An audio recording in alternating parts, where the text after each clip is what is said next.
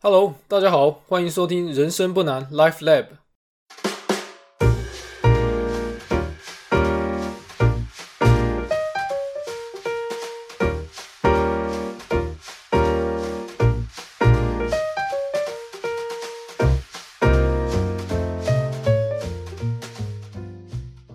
每个人的人生都是一本独一无二的故事书，高高低低，起起落落，都值得大家细细品尝及阅读。我是 Podcaster 老人，老子的老，人类的人，很高兴又再跟大家见面了哦。本集节目是延伸上一集金庸投资哲学剑魔独孤求败的下集。那在这边先帮大家复习一下哦，我们上一集哦聊到了这个剑魔独孤求败追求天下无双的过程。那这个过程刚好跟我在追求投资卓越的这个过程哦有异曲同工之妙。那剑魔独孤求败无敌于天下的过程，可以浓缩成他曾经使用的四把剑，按照顺序是利剑、软剑、重剑跟木剑。那我追求投资卓越的过程哦，大体上也是跟独孤求败使用的这四把剑的这个历程相仿，我，可以互相借鉴。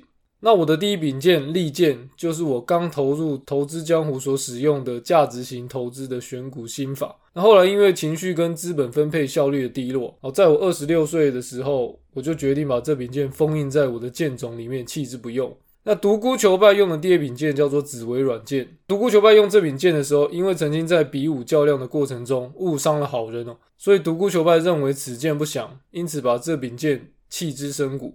那我也有我的第二柄剑哦，我的软件是我利用技术型分析去做到短期交易哦，低买高卖的目的。那短期交易这东西是这样，它确实可以让人获利啊，但短期交易本身哦，并不是投资哦，它是投机。那每一笔交易你都在猜测哦，你妄想你手上有更完整的资讯哦，然后你去参与这个交易。那参与交易的过程呢，你总是预期交易天平的另一端的人啊是个笨蛋，所以这笔交易才能被完成。那有一天啊，我忽然对这样的交易行为哦大彻大悟。短期的投机交易，它的本质并不是投资啊，而是掠夺。那掠夺违反了我当初踏入投资江湖的初衷啊。那因为这个道德感产生了懊悔啊，我三十岁左右就完全革除了短期交易的这个念头。那我就和独孤求败一样哦，我也认为我的这柄软件技术型分析的短期交易此剑不祥，所以我也把它弃之深谷。我也跟独孤求败一样。我在我的投资剑种里面哦，我不会为这柄软件保留一个位置。那上一集我们最终啊停留在老人从 John Bogle 那边获得了指数化投资这柄重剑之后的困惑。当我从圣人杰克那边获得了指数化投资这柄重剑之后，我陷入了长考。指数化投资确实就跟剑魔独孤求败形容玄铁剑的碑文一模一样，重剑无锋，大小不公。透过大量的分散投资去达到消除非系统性风险的目的啊，那这柄重剑确实是简单粗暴又有效。那如果我们要用一句话贯彻指数化投资这柄重剑的投资理念呢？那么这句话就是以不变应万变。但是啊，物极必反，当风险被完全的控制，也就意味着指数化投资是没有爆发力的。没有爆发力会让使用的剑客感觉速度很慢啊，慢得让人无法接受。啊，慢的让人开始怀疑，这样的武器真的有办法克敌制胜吗？那上一集我们就停留在啊，我也是对这个速度产生了疑惑，让我不断的去思考，诶，这样的问题可以被解决吗？如果可以解决的话，到底要怎么解决？那最后我们必须把这个问题重新拉回到金庸的小说之中啊。如果大家还有印象的话，小说之中有一个人在独孤求败的剑种里面顿悟了玄铁剑法。学会了如何驾驭这柄玄铁重剑，那这个人是谁？哦，他就是杨过。那我们来检视一下杨过学会玄铁剑法的过程哦。杨过在刚从独孤求败的剑冢里获得玄铁剑的时候，他也是碰到了一样的问题哦。什么样的问题？哦，重量跟速度不能兼顾的这个问题哦。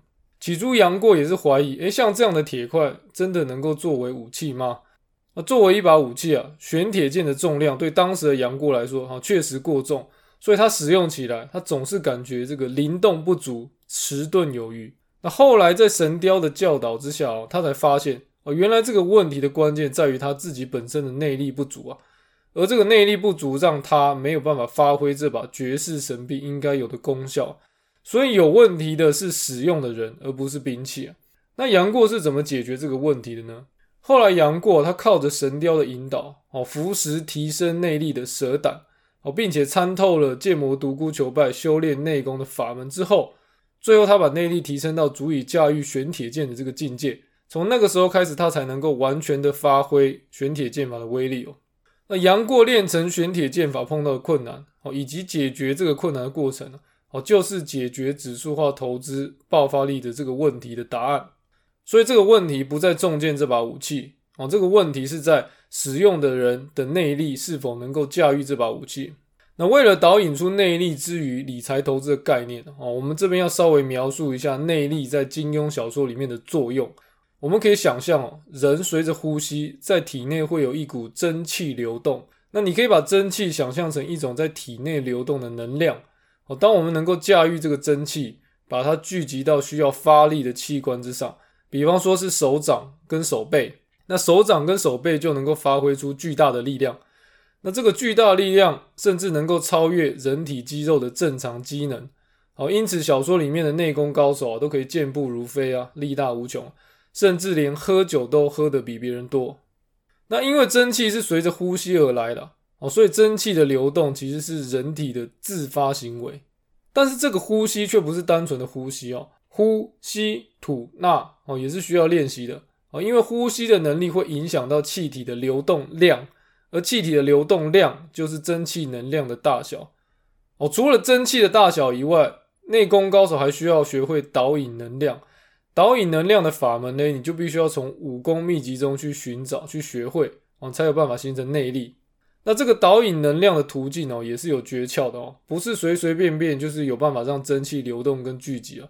哦，这个概念跟血液在血管中流动一样，血液有血管作为导引，那真气的流动呢，就必须要透过人体的周身穴道跟经脉来导引。那从以上的描述之中，我们大概可以了解。修习内功可以增强两个方面，第一个方面就是增加真气量的大小，第二个方面就是能够导引真气形成内力。那金庸里面有很多独门的内功秘籍啊，好，比方说《倚天屠龙记》里面的九阳神功，哦，《侠客行》里面的太玄经啊，又或者说《射雕英雄传》里面的九阴真经。那当然，在《笑傲江湖》里面的这个欲练神功必先自宫的葵花宝典，哦，也是一个内功秘籍。那这些内功呢，有一个不得不提的共同特征啊，哦，那是什么？对武侠小说稍有涉猎的听众们应该都有听过的哦。那这个共同特征就是打通任督二脉。如果我们打通任督二脉啊，哦，就可以把内功练到至高无上的境界啊。那打通任督二脉呢，跟这个高强的内功啊，在小说里面呢，像是个充要条件。充要条件是什么意思嘞？哦，描述起来像是这样。打通任督二脉，你就可以练成至高无上的内功。当你把内功练到至高无上的境界，嘿，你的任督二脉就会被打通。念起来像绕口令哦，但是反正我们这边就把打通任督二脉当做一个条件哦，这个要达到至高无上内功的一个条件。那任督二脉到底是什么？任督二脉啊，其实就是人体里面让真气流动的高速公路。那在小说的概念里面呢，任督二脉是两条不相通的脉络。哦，上面有很多重要的穴道。我们现在讲任脉啊，从人体的正下方双腿之间有一个会阴穴哦，哦，它沿着你的身体正面正中央，一直到你下嘴唇的承浆穴哦，这条经脉就是任脉。那再来讲督脉，督脉就是从尾椎出发的长强穴哦，从背后沿着脊椎往上走，到达头顶呢，再穿过两眼之间哦，到达口腔上方诶上颚的迎交穴。那总之嘞，你就记得任脉跟督脉就是在人体的上半身，好，只是任脉在正面，然后督脉在背面。那基本上你要打通任督二脉的话，可能有两条途径了。哦，第一条途径就是透过嘴巴，哦，从督脉的终点，就是刚刚讲的口腔上颚的迎交穴，连到任脉的终点，哦，下嘴唇附近的承浆穴。又或者说，你可以从下面，哦，第二条路径就是在各位的屁股了。通过任脉的起点哦，两腿之间的会阴穴去连到督脉的起点哦，尾椎附近的长强穴这样的。好，我们讲了有关这个好像中医啊或是内功的一些细节啊。哦，听到这边大家应该会好奇，到底内力跟打通任督二脉，哎，跟投资又有什么关系嘞？那又再更深一层的问，哎，这跟指数化投资到底有什么样的连结哦？这个道理是这样的。应用刚刚讲的内功观念啊，好，我们来做一些想象。这个想象就是这样，在投资上，我们的真气哦，就是我们产出现金流的能力啊。任脉跟督脉哦，就是产出蒸汽的循环。那流动的蒸汽呢，会在沿着身体里面其他的经脉被消耗掉。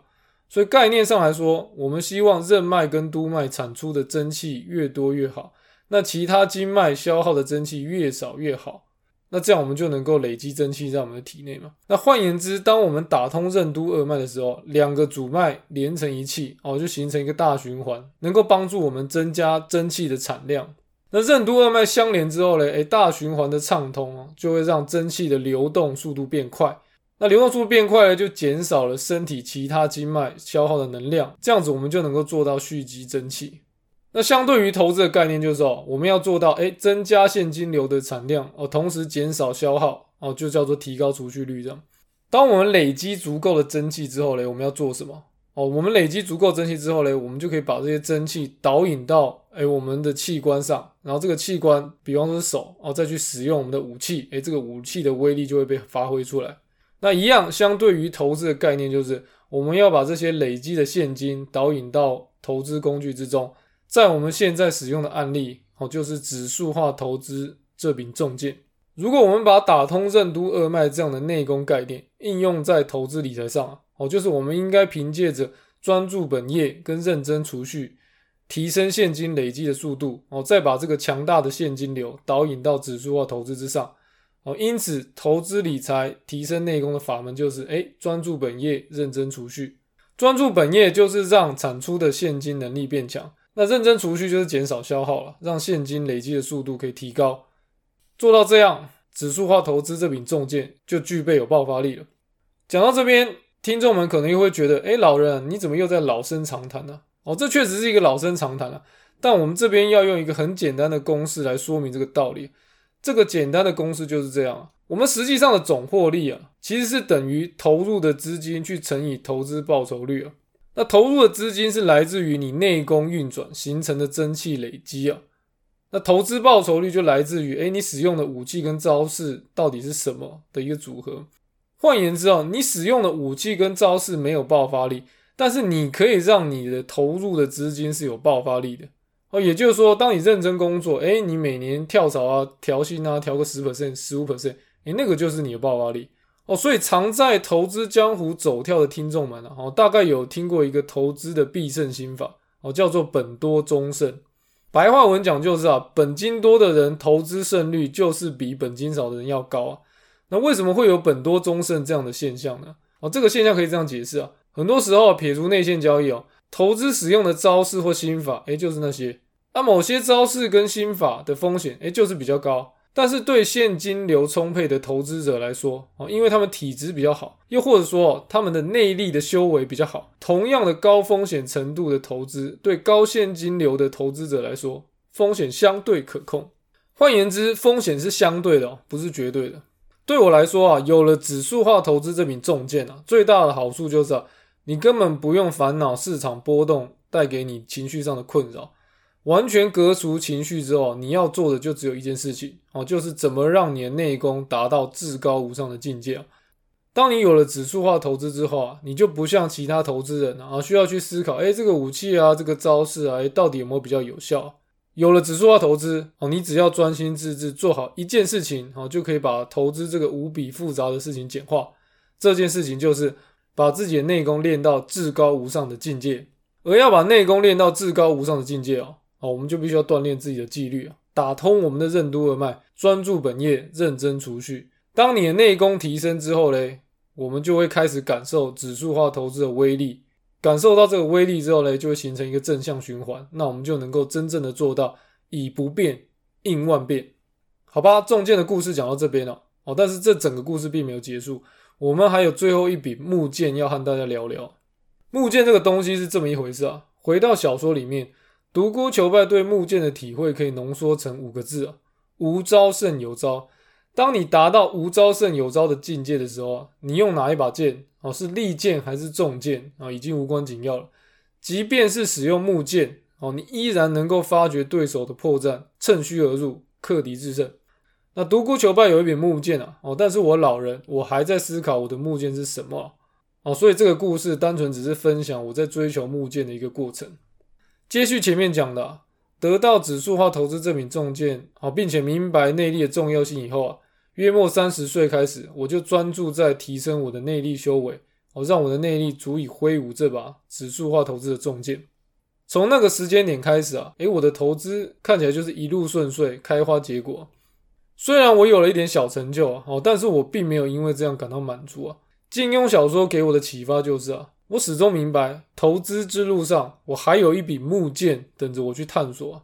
哦，这个木剑对我来说啊，是一个涅槃，哦，是一个乌托邦，哦，是一个天堂，是我终其一生在追求的真理。那因为这样的憧憬呢，我开始思考如何能够靠近这个无招胜有招这样的境界。那于是我就开始了新的尝试啊。我透过了各式各样的方法，开始去思考、去了解、去体会，我到底无招胜有招、无剑胜有剑是什么样的一个概念？那金庸小说里面啊，如果要用一个武功绝学来描述无招胜有招的最高境界，那当仁不让的，当然就是这个独孤求败所创的独孤九剑。那为了要领悟无剑胜有剑这样的概念，或者说我们要达到无招胜有招的境界，我们必须要彻底了解，哎，独孤九剑的要旨到底是什么？那我们这边就来聊一下独孤九剑啊。独孤九剑既然叫做九剑，好，那字面上意义我们就知道，哎，这个武功应该一共有九式。那开头是总绝式，总绝式是一个口诀啊。如果你能够参悟这个口诀啊，你就可以学习到三百六十种变化。但这三百六十种变化，它讲的不是你用剑的法门哦，它是教你如何寻找到对手招式中的破绽，如何在对手没有破绽的剑招之中让它产生破绽，从而达到趁虚而入、后发先至、一招制胜的目的哦。那剩下的八剑哦，比较相像，好像是天下武功出少林的概念。这八剑就是利用基础的原理去讲解，诶，各个门派啊，各项武器的破解的法门。我们这边来大概念一下这八件的名字哦。哦，这八件分别是破剑式、破刀式、破枪式、破鞭式、破锁式、破掌式、破剑式、破气式。好吧，以上八件再加上总绝式，啊，那就变成了独孤九剑。那我们稍微理解了独孤九剑之后，你会发现，诶，独孤九剑还是有招式的。除了总绝式以外，那其他八件都是破解的招式。那如果有招式啊，为什么小说里面要称这种境界叫做无招胜有招呢？那我理解是这样，不管怎么样，比武决斗哦，要破敌人的招式啊，你自然也要用招式。所以无招胜有招这个概念，并不是说什么招都不用。如果什么招都不用啊，那不就站着不动，主动被打吗？所以无招胜有招讲的不是没有招式哦，他其实想传达的概念是。不被自身所学的剑招所约束，那临敌之际找出对方的破绽，那依照破绽克敌制胜，这样这样的理解叫做见招拆招哦，不是按照公式把学过的架势啊一招一招的比划出来这样。那要怎么样才能达到这个见招拆招的程度呢？哦，只有将所学的招式忘得越彻底哦，才不会受到原来剑招的拘束。我们如果到达这种境界啊，哦，每一场比剑。哦，就像是诗人的灵感到来，做出了一首好诗这样。写作跟使剑哦是完全一样的道理哦，是人驾驭笔，而不是笔驾驭人。那同样的道理应用在比武论剑哦，是人要使剑，而不是剑使人。那我们再把这个道理延伸到投资啊，那就是人要驾驭市场，而不是市场驾驭人。好，讲到这边，即便我们还好像大概感觉到了无招胜有招这个境界的概念是什么。我们还是不知道怎么在投资上达到无招胜有招的境界那我们虽然不知道，但是我们可以透过模仿去寻找。我们可以从小说之中哦去窥探达到无招胜有招之后会有的现象是什么，然后再从这些现象去寻找达到无招胜有招的路径。那在《笑傲江湖》里面啊，有一个人是有达到无招胜有招的境界啊，那就是令狐冲。那我们可以观察令狐冲跟各个高手比武的过程之中的一些特色。那我们可以观察到几个现象来描述无招胜有招。第一个现象，剑招不再受到内力的束缚啊。那令狐冲在笑傲江湖的故事里面啊，哦，因为受伤的关系，大半时间他其实是一点内力都没有。那虽然令狐冲的内力全失，但是他在学会独孤九剑之后啊，经常在比武的时候使用精妙的剑法和凌厉的攻击，把许多内力比他强的高手逼得节节败退啊。所以说，如果你达到无招胜有招的境界，有没有内力已经不会影响你在剑招上的破坏力。那无招胜有招的第二个现象就是啊，你能够做到寻找破绽，甚至是制造对手的破绽。那这个现象哦，描述的就是找到对手破绽的方法。那你要找到破绽，其中一个就是要仰赖洞察力哦，靠着观察去找到对手的破绽。那另一个方法就是，当对手没有破绽的时候，哎，你要想办法制造他的破绽。那第三个现象，要点在于建议啊，建议这两个字哦，讲的很抽象。建议在武侠小说名词的意思哦，比较像是招式的有效性。换言之啊，剑招是拿来打击破绽，而不是拿来耍的好看。那令狐冲在小说里面的剑招固然可以使得潇洒优雅哦，但经常也使得笨拙丑怪哦。潇洒跟丑怪的剑招一样威力无穷。哦，因为要点是在建议，而不是在招式的好看与否啊。那以上三点是我对这个无招胜有招自身的一些理解啊。那我现在要把这个无招胜有招的三个现象，哎，映射到投资的哲学之中啊。第一个现象，建招不再受到内力的束缚啊。如果从投资的角度去理解啊，我们可以延伸解释成，在投资上要做到无欲则刚这四个大字啊。从我们之前对内力描述，大家应该都有概念。内力讲的就是你现金流健康的程度啊。那当然，我们都知道，哎，现金流的健康程度会影响我们对于投资风险的承受度。但是，如果我们能够控制物质的欲望，好，甚至做到限制物质的欲望，那我们的情绪就不再被风险波动和自身的现金流所左右啊。当情绪不再被风险所左右，那就代表我们能够做到隔离情绪。当我们能够做到隔离情绪，那就意味着，好，我们能够获得管理天文数字资产的能力。打个比方来说，我们拿去投资的钱，理论上应该要是我们永远都用不到的钱呢。那既然是永远都用不到的钱啊，我从投资的开始到投资的结束，我们都应该当做我们不曾拥有过这笔钱。那我们在这边可以用更浅白的话来解释啊，当人的食衣住行娱乐啊都被满足之后。资产波动带来的情绪啊，其实主要是来自于物质欲望的比较。哦，举例来说，如果我们今天投资亏了一百万呢，啊，我们可能会觉得啊，我刚刚输了一台车子。但事实上啊，多数时候啊，其实你早就拥有一部供你上下班的车子。啊那你并不是因为没有车子才去投资啊。换言之，你输了那个车子，只是输掉了一些数字啊，你输掉你的情绪。如果车子是你生活的必需品呢？而你拿采购必需品的钱去投资啊，那我会说你根本就不懂投资。我知道以上的描述讲起来可能很矛盾啊，那大家会问说，诶，那我为什么要投资啊？啊，如果大家问这个问题啊，我就必须要回到我们原本的命题哦。我们现在是在谈无招胜有招的境界啊。哦，当我们想进入无招胜有招的境界的时候，想必我们在投资上应该已经获得一定的成就。如果你在投资上有一定的成就，那你仍然在投资上继续钻研。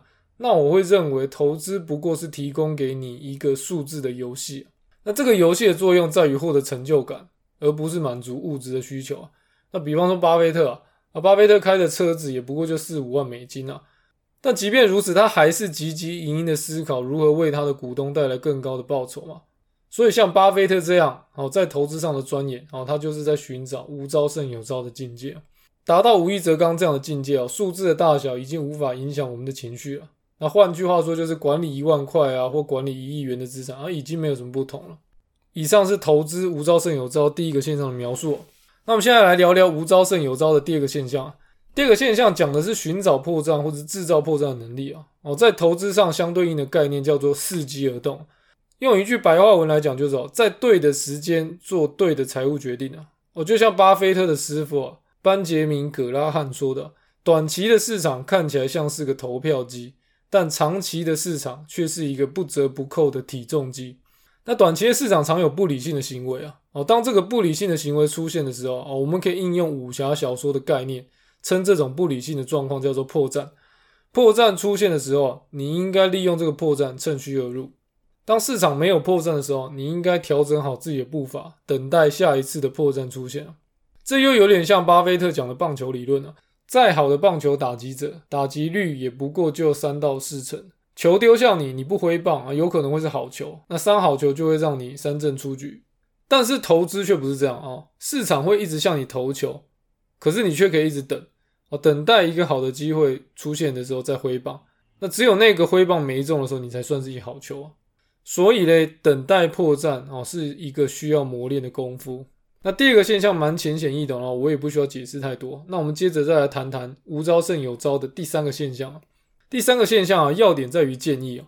我们把这个现象映射到投资哲学上去解释，就是当市场出现不理性的行为的时候，你要选择一个绝对有效的方法去打击这个不理性的行为那建议这个东西在投资上哦，讲的就是你打击破绽的方法。市场的破绽一旦出现了哦，你就要像猛虎出闸一样，给它迎头痛击。那引用司马迁的史记啊，不飞则已，一飞冲天；不鸣则已，一鸣惊人。好，讲到这边，我们完美的把武侠小说无招胜有招的三个现象映射到了投资哲学之上那我节目的风格啊，一向是贯彻始终啊，我必须要回到我那句老话，顺序很重要，要达到无招胜有招的境界哦。第一个现象，无欲则刚哦，是你最困难去达成的哦，也是最需要思考跟体会的。那寻找破绽嘞，你需要洞察力去观察，同时你需要耐心去等待哦，所以困难度排第二。那用有效的方法去打击对手嘞哦，则是最容易达到的哦。为什么？如果市场有破绽，而你又可以察觉这个破绽啊，大体上来说，你用什么方法去打击这个市场啊，都会有一定的效果。所以以上我们讲完了无招胜有招的三个概念，那我现在再用我自身的经验来谈谈一些实物上的应用。那相信大家还记得去年三月，我们人类遭遇了十年难得一遇的历史事件呢？在 COVID-19 的影响之下，全球经济停摆，那股票市场出现了难以置信的修正啊！哦，美股也出现了连续好几天的熔断。道琼指数用不到一个月的时间哦，从两万九修正到一万九左右，哦，超过三成以上的跌幅。在面对这样的大型市场修正哦，哦，我试着在这样的波动之中锻炼自己的财务判断，哦，看看我自己是否能达到无招胜有招的境界。那我们先来谈无招胜有招的第一点，无欲则刚的应用。当我碰到市场这样的大跌的时候，我五年来所有投资的报酬几乎归零。哦，资产的总额忽然之间回到原点，哦，等于白费了五年功夫啊！我也有情绪，但是我那个时候用两个理由来说服我自己，哦，这不是一个失控的状况。理由其一，就算五年的功夫白费，哦，我也不过就回到原点。青山人在，东山再起，并非痴人说梦。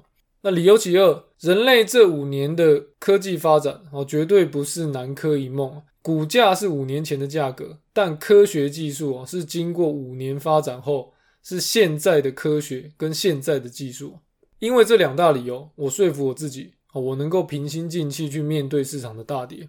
在整个市场修正的这个区间里啊，我一股 VTI 都没有卖，相反的，我还在市场的恐惧氛围之中大肆的收购 VTI。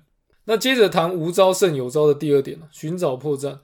我会认为我指数化投资的这五年其实都在等待市场大跌，这个原因是这样：只有市场大跌，我才能够知道我在面对崩盘的情绪控管到底怎么样。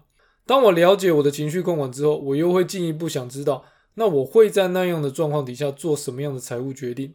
去年的大跌，我大概印证了我一些心理控管能力跟财务决断能力哦。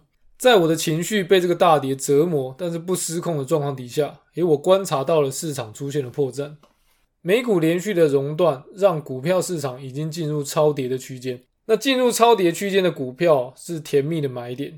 那我判断超跌的技术型指标有几个：第一个，S M P 五百跌破了五年线，再减掉一倍的标准差；那第二个，美国长债涨破了五年线，再加上两倍的标准差。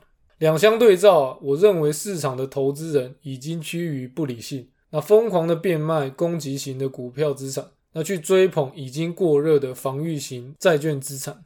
那有了数据的支持之后啊，我决定要积极的进攻。有了这个决定之后，我们可以再来谈无招胜有招的最后一点哦，打击破绽。在去年大跌的区间里啊，在打击破绽上，我大体的操作有三个。第一个操作，把防御型的债券资产比例缩小到零；第二个操作，哎，把杠杆开好开满。第三个操作，分批购入 VTI。先讲第一点，债券资产归零。任何一个稍有规划的指数化投资人，一定都会做好资产配置。而资产配置里面一定会有一部分的防御型资产，如同我刚刚所说的，我观察到市场的破绽，S M P 五百的价格进入超跌，那美国长债进入超涨。我在面对这样的情况的时候，我认为要启动动态的资产比例管理，意味着我就不会再死守原本七比三的股债比。在那个时候，我当机立断的决定是啊，我决定果断卖出所有的债券部位，去筹措现金。那这些现金我准备拿来大举进攻 VTI。那接着我来谈第二个操作，杠杆开好开满。我个人的认知是这样：其实博格头在市场大跌的时候，比其他个股投资人更有本钱去做到利用杠杆投资。这理由有三个。第一个理由，指数化投资的风险相对可量化，指数化投资的一些统计数据论证行之有年了。比起单一个股，其风险的可量化程度相对具有代表性那第二个理由，博格头的杠杆比率相对低水平。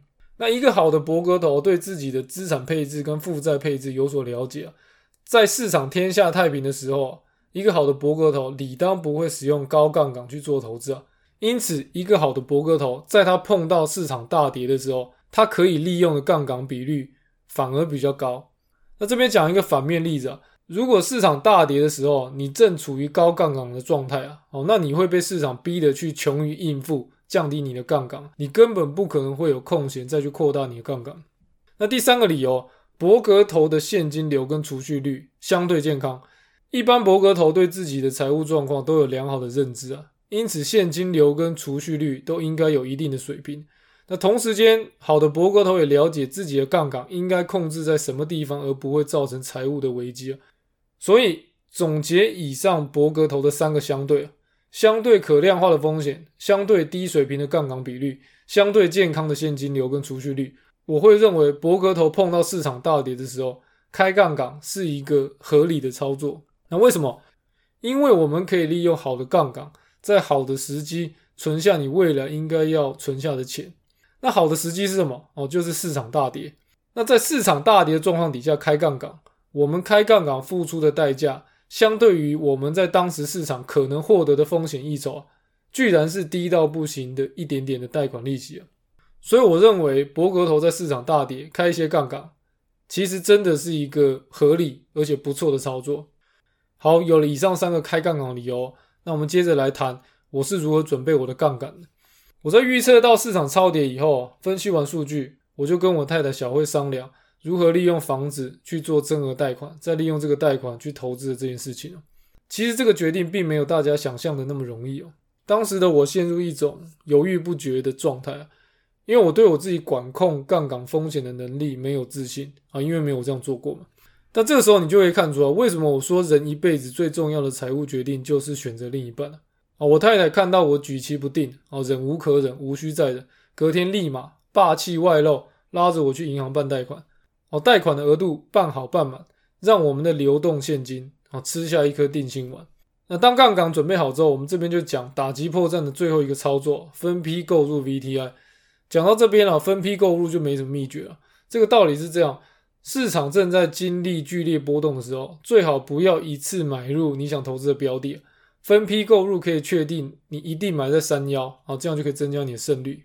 那以上就是我在新冠肺炎这个黑天鹅底下，利用无招胜有招的概念去实现的三个操作，帮大家总结一下：第一，归零债券哦；第二，杠杆开满；第三，分批购入。那在这期节目的最后啊，分享一下我去年三月左右做的几笔成功的买卖啊。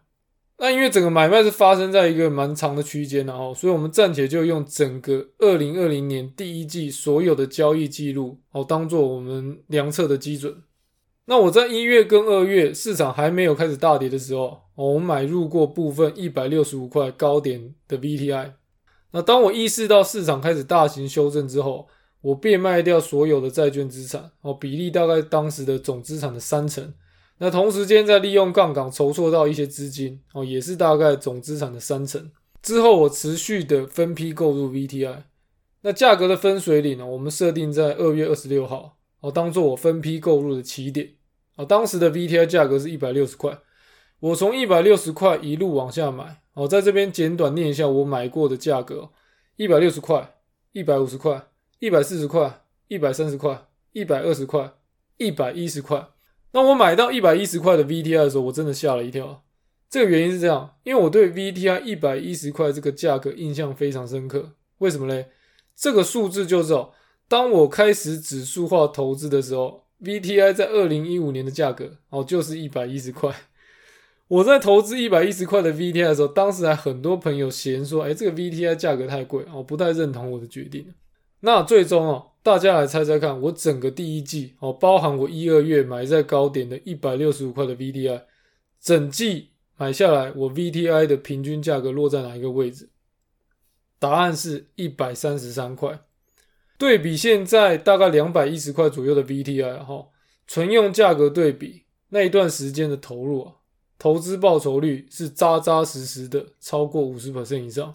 那如果再加计杠杆带来的效果哦，应该超过七十 percent 以上的分享，算是我追求无招胜有招的这个过程哦中间的一些经验谈哦，希望对大家有帮助。